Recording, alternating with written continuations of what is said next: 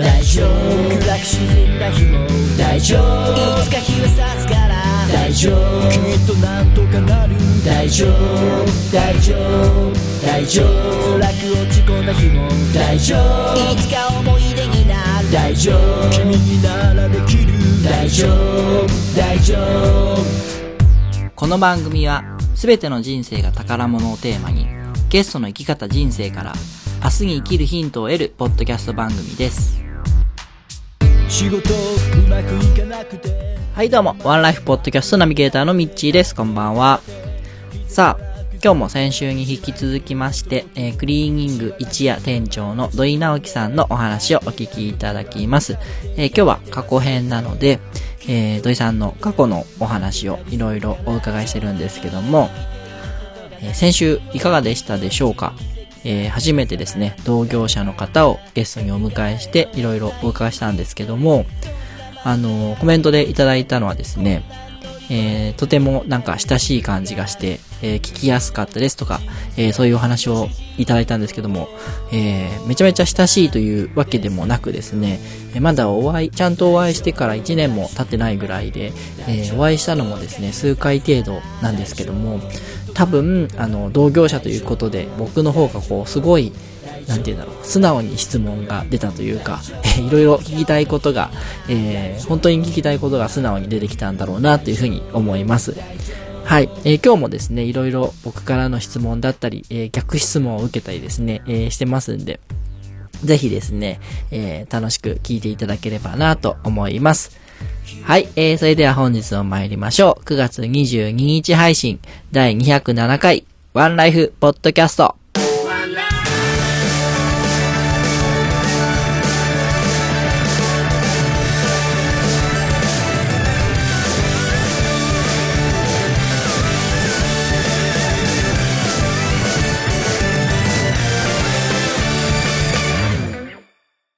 はい、それではゲストコーナーです。改めまして本日のゲストはクリーニング一夜店長の土井直樹さんです。よろしくお願いしよろます。しくお願いしま。す。さあ、はい先週はいろいろとクリーニングのお話について、はい。すみません、面白くないい話。ありがとうございます。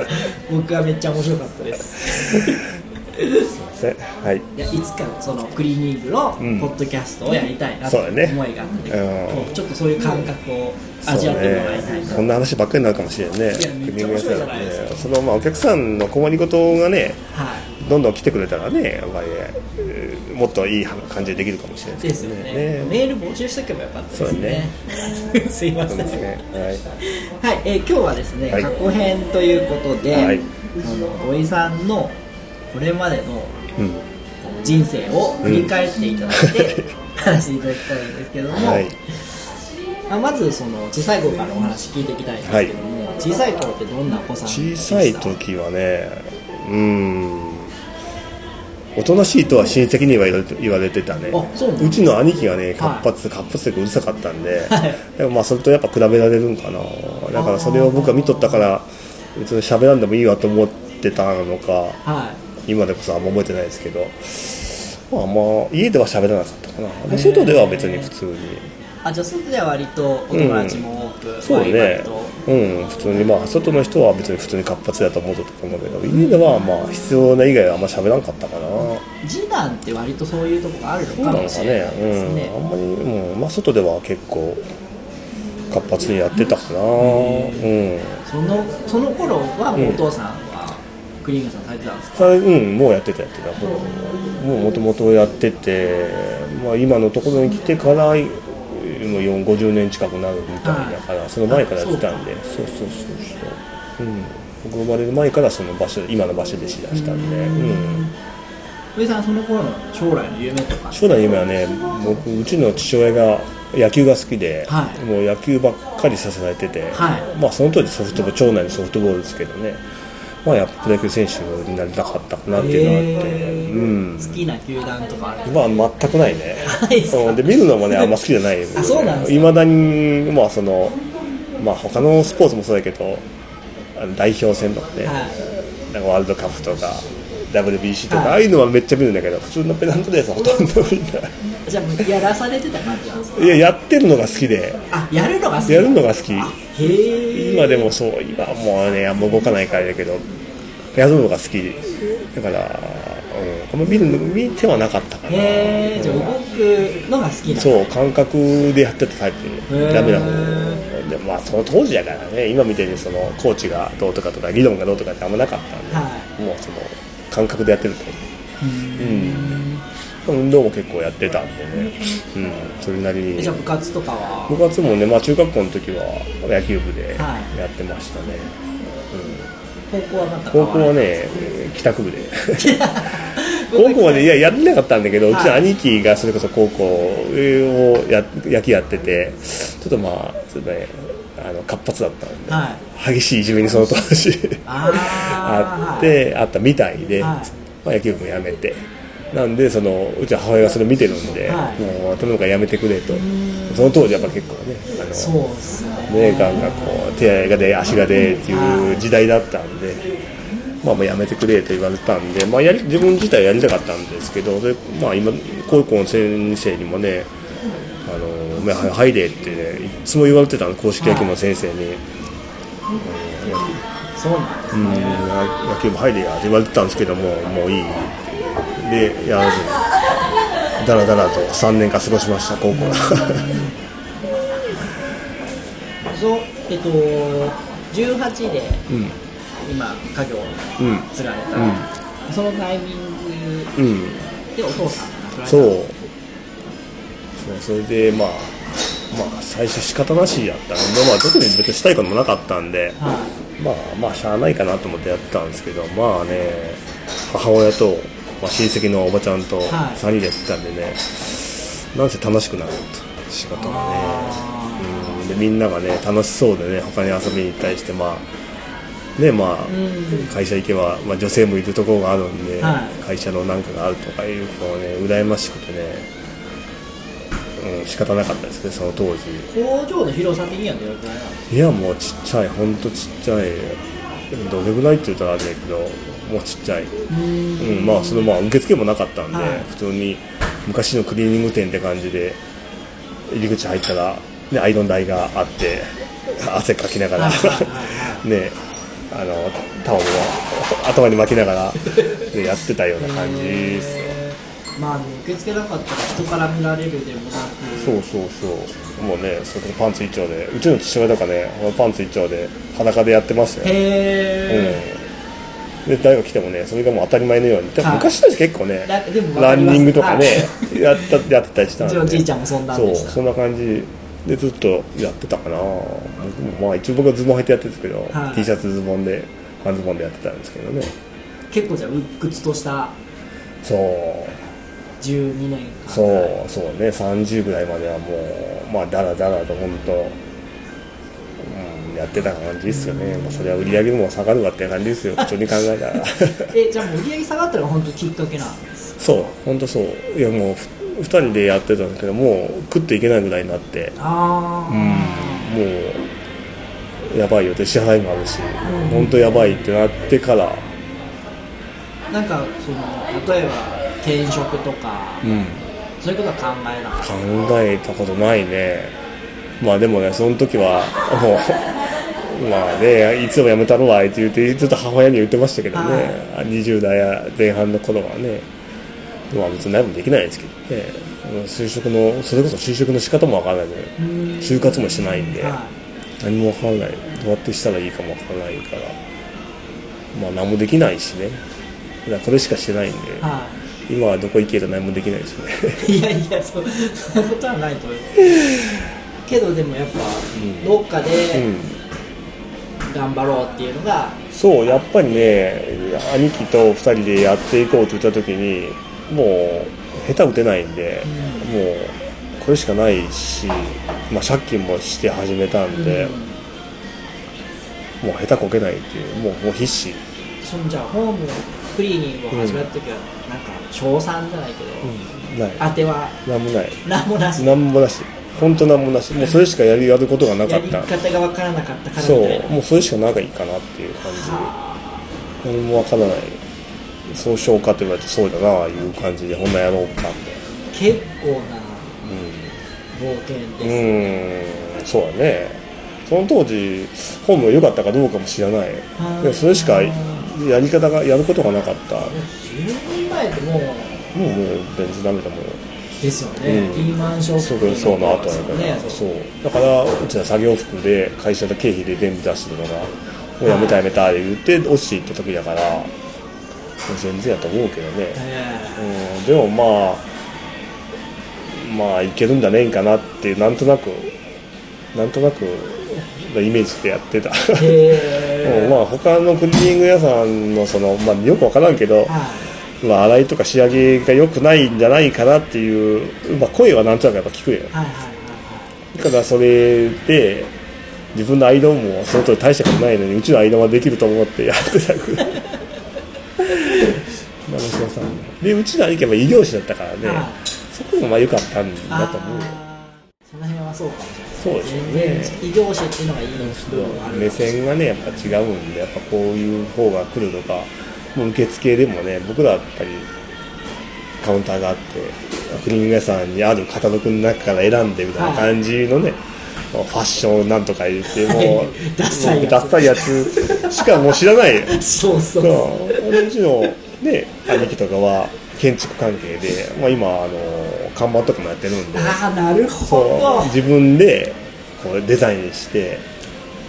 それであのオレンジなんですね。そうそうそうそう。全部デザインして。で作るのも、まあ、人件費があんまかからないわけようちとかね。そういうのもあって。あその多分人のお店より半分ぐらいの経費でできるんで。そこは強みかなやっぱり。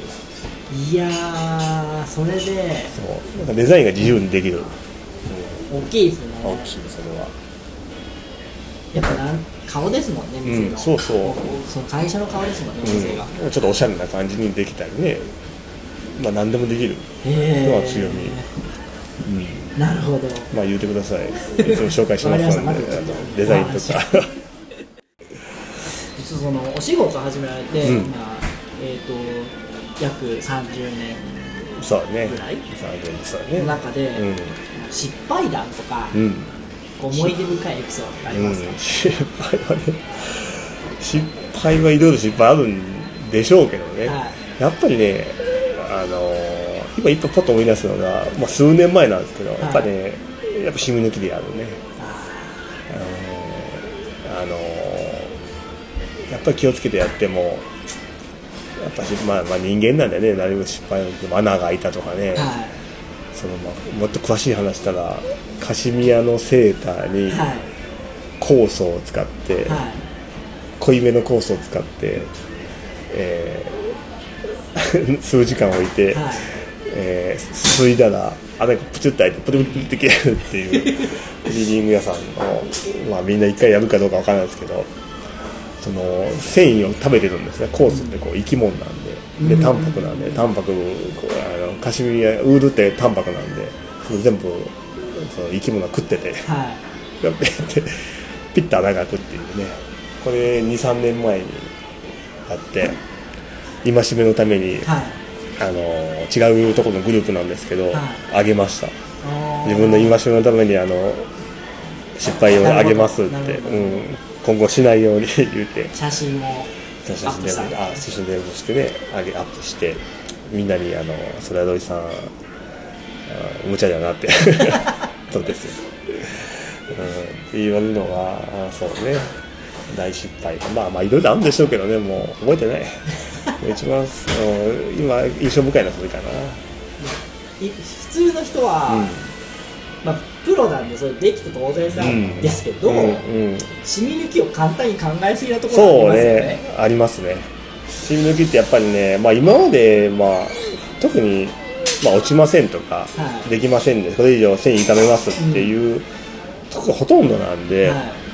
まあ、全然できるんですけどね。でもねやっぱ手間と時間がかなりかかるんで、ううんちなんかもうほぼ必ず有料でお金いただいてるんで、じゃないともう全然合わない、はい。うん無料の範囲なんかできるはずがないんですよね、やっぱこう時間とお金ねか時間かけた分をやっぱお金いただかないと全然合わないかな。これをこう広く言っていいものかどうかわからないですけど よくあのこれ以上はできませんとかっていうタグがついているものは、ほとんど触ってないことが多いですよね、うん僕の感覚ではね 特にまあ大手さんとかは、はまあ触ってないでしょうね、まあ、そこまで時間かけれないっていうのもあるんでしょうけど、触らずに返しうて、ん、もうお金いりませんってそいううぐらいのの方がそう。の方がまあクリーニング屋さん多いかな。やっぱ今今僕が清水君が、はい。あの勉強してるのを理理論からはい。教えていただいてるんで、まあ、この繊維だったらこの生地だったらこれぐらいまでいけるっていうのを本当にあれすごい、ねすごいことを教えてもらってるんで、はい。だから結構できる。でまあ失敗しかけてもこれでカバーできるみたいな感じのね色かけとかい。うところがあるんで、それまでできたらね、まあ、あんまり怖いことはないかなっていう、でたまにやらかすのはあるけどね。まあしゃあない。それもね。注意力というか。そうですね。やっぱ失敗して、まあ、上手になっていくっていうのもあるし、うん。まあ、師匠曰く泣きながらやればいいんだと。その辺はどどうやってそのやっぱお客さんとのコミュニケーションとかうん大事になってくるそうね、やっぱリスクをどこまで伝えてるかっていうことでしょうね、うん、あと自分失敗しても、まあ、どこまで色かけとかでカバーできるかっていうところなん戻せるかっていうところねそうそうそうそう。やっぱり穴開けてしまったらやっぱね厳しいね。ね厳しいんでやっぱ穴開けなくて色が飛んだぐらいやったらまあまあ練習すればまあできます、はい。うん勉強します。やっぱ勉強やねもう。いやーもうねもうね今土井さん簡単におっしゃってますけど そこまで行くのもまあ結構あれです、そうそう僕らも言うてもこんなこと言うけども十、ね、数年前に初めて行ってやっと今上がるぐらいだからそれで23年前にその師匠のを僕もそうやけどそれこそ10年ぐらい師匠と会ってないああはい。横浜川崎から一切会ってなくてもう全然もうどそれからまあなんとなく覚えてることやってたんですけど。10年間は独学みたいなそう感そうそうそう。やっぱりねそれで23年前会った時にあでもすごい思い出した。あそうやこんなことやってたなこんなこと言われてたなっていうのがいっぱいあったんでそれからまたこうグッとやっぱ上がってきてやっぱそっからやっぱに1回目よりね2回目3回目聞いた方が、もう入ってくる情報量が全然違う。理解力がね理解力が違うんでできることがいっぱいある、うん、今最初の頃一語一句飛べようと思うんですけどやっぱり分かんない、ね、そう薬品名とかね、出てきたらはあそれいっぱいいっぱいなんですけど、うん2回目3回目見たらああこういうこと言ってたんだなとかね、言ったらもうやっぱり全然できてくることが変わってきてあそうだ。それこそ続けて継続してそう。いった方がそう。その頭にも入ってくるし、うん。実践にも活かせるしそうそうそうそう。やっぱり忘れることいっぱいあるんで僕もねだから十数年前あ行ってこの23年前行った時に滋賀まで行ったの滋賀滋賀県はい滋賀県でうちはパートが行くかって言ったら行きたい行ってみたいですっていうほな行こうか言ってほな一緒に行こう言って滋賀県まで勉強しに行ってたんですよ。3時間半車で、はい。それで「おー久しぶりにあー久しぶりです」言って会ってで行ったらやっぱ全然もう進化が全然違ってね。うん。もうすごいなと思って。改めやっぱ聞いたらやっぱいいなと思ってやっぱり最近特にハマってやってますね。うんまあ、じゃあまだまだこれから。まだまだこれから。僕らはまだまだこれから。やっぱそのそう、ね、修復師とかはい。ろいろこう段階を踏んでいきたいですよね。ね。そう僕らはでもまだ全然ね、はい。こんなこと言っても修復師に合格してないんで。これからですね。これから岡山をできるだけ。そう。ねみんなでやっぱりできる県にしてねやっぱり盛り上げてこの業界盛り上げていかないとねやっぱりね、はい、すいません。じゃあ、ちょっとお話変わるんですけど、お仕事以外での思い出深いエピソードとかうん、うん、ありますか？ね、これまでの人生を通してきて。そうね。まあ僕うん。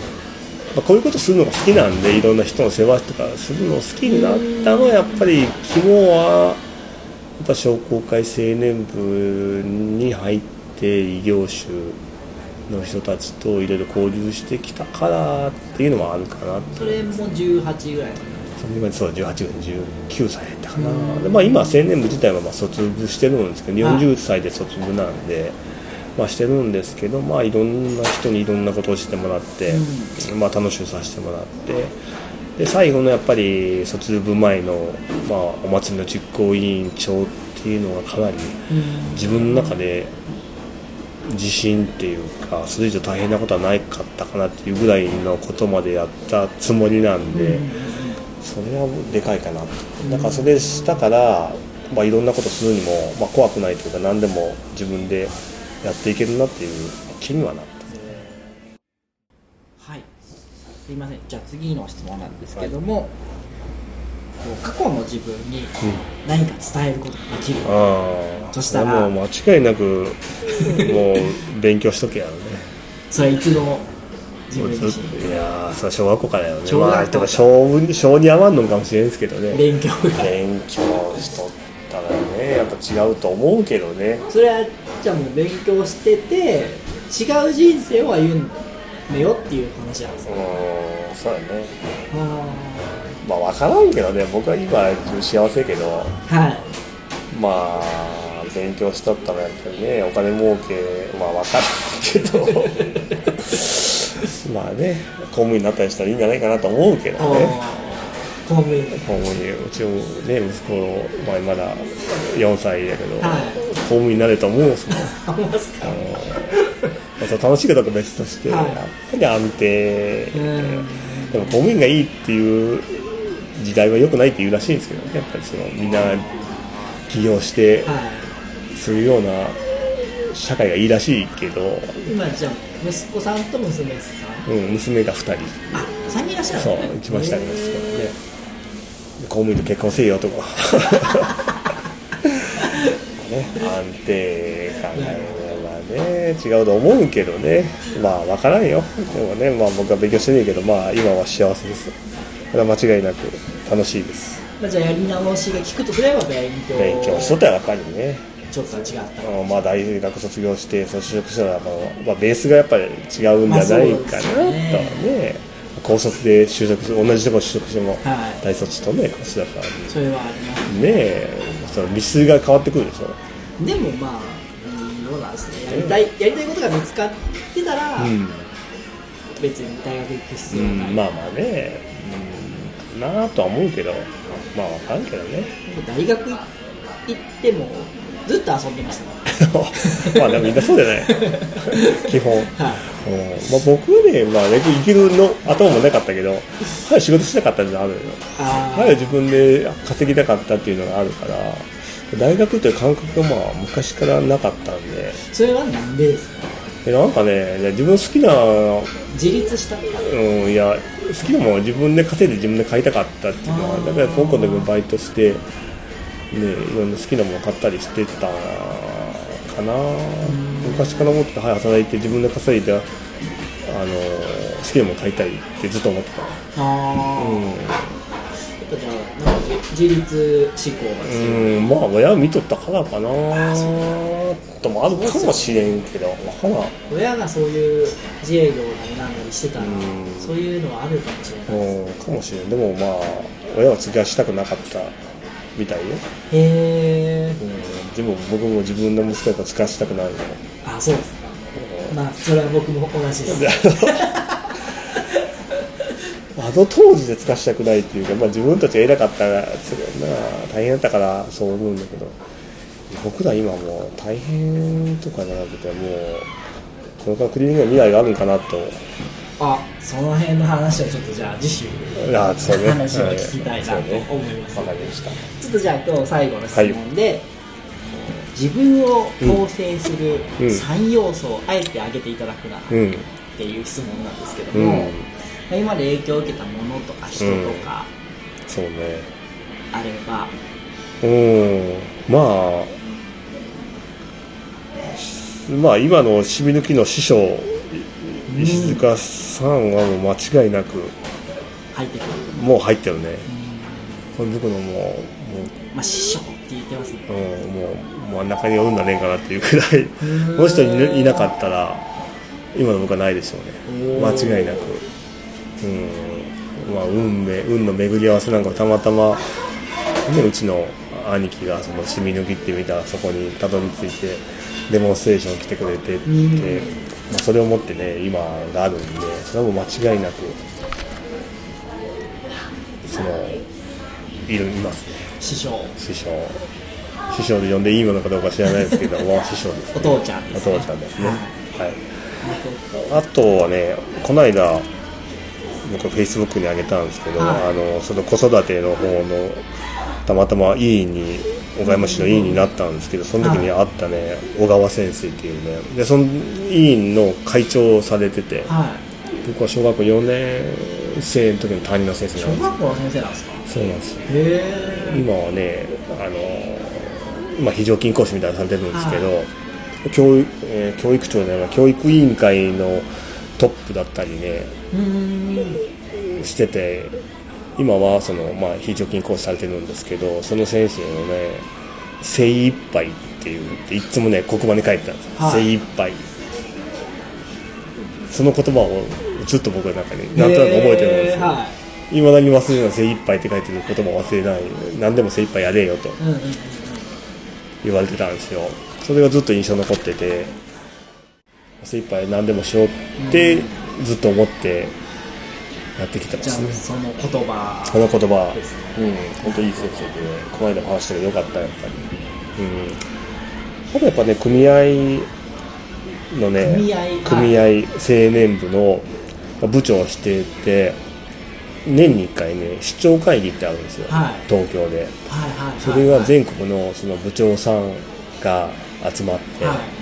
そのまあ総会みたいなもんなんですけど、まあ予算とか、えーまあ会計報告とかして、まあその後あの青年部の未来を話したりするんですけど、はい。やっぱねモチベーションが高い人がねいっぱいいるんですよ。全国の部長さんは。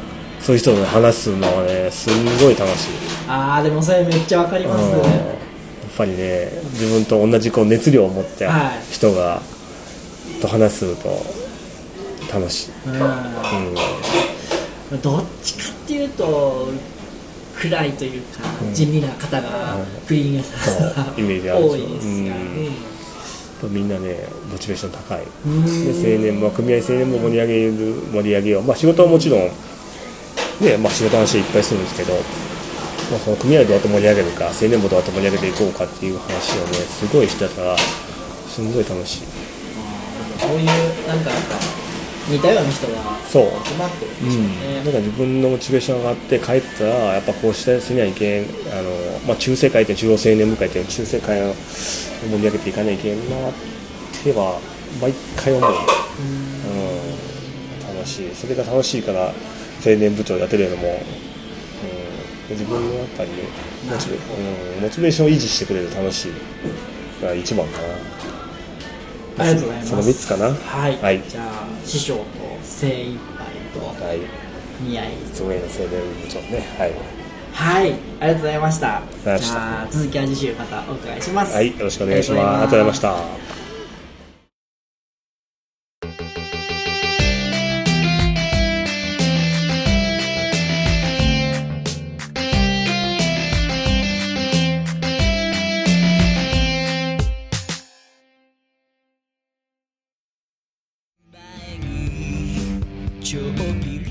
渋みや濁りとなる欠点豆や茶粉と呼ばれる薄皮は機械では選別しきれません。品質の良いコーヒー豆を作るため一粒一粒手作業で選別厳選した豆を。注文を受けてから焙煎し最高の状態でお届けいたします。豆本来の香りと美味しさで夢心地なひとときを。夢摘むコーヒーむつみコーヒー。ご注文は EC サイトから。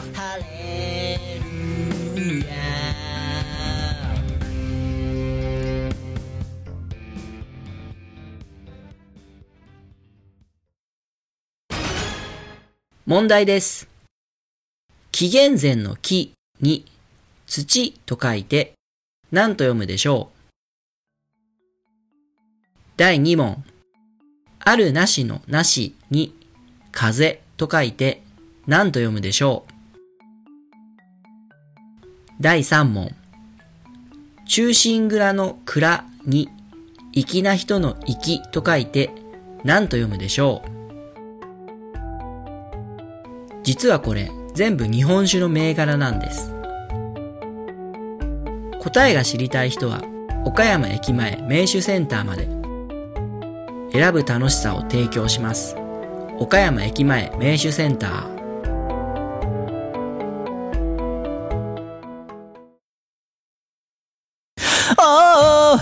溢れそうなこの想いを君の胸へと届けはい、エンディングです。お疲れ様でした。さあ、過去編いかがでしたかね？えー、土井さんの意外な過去を知ることができたかなと思います。あの、このポッドキャストはですね、えー親しく付き合ってる人が聞いても、なんか初めて聞くような話題が出てきたら面白いなと思って、えーやってるんですけども、えそんな話が出てきたかなと、そういうふうに思っておりますが、えー次回はですね、えー9月29日の日曜日が、えー、土井さんと一緒に参加させてもらってます、えー、しみ抜きスクールの第4校でして、えーなので1日早いですね、28日の土曜日に配信させていただきます。えー次回は未来編をお届けいたします。はい、えー本日お送りしましたのは私、ミッチーと本日のゲストの土井直樹さんでした。それではまた来週まで。ごきげんよう。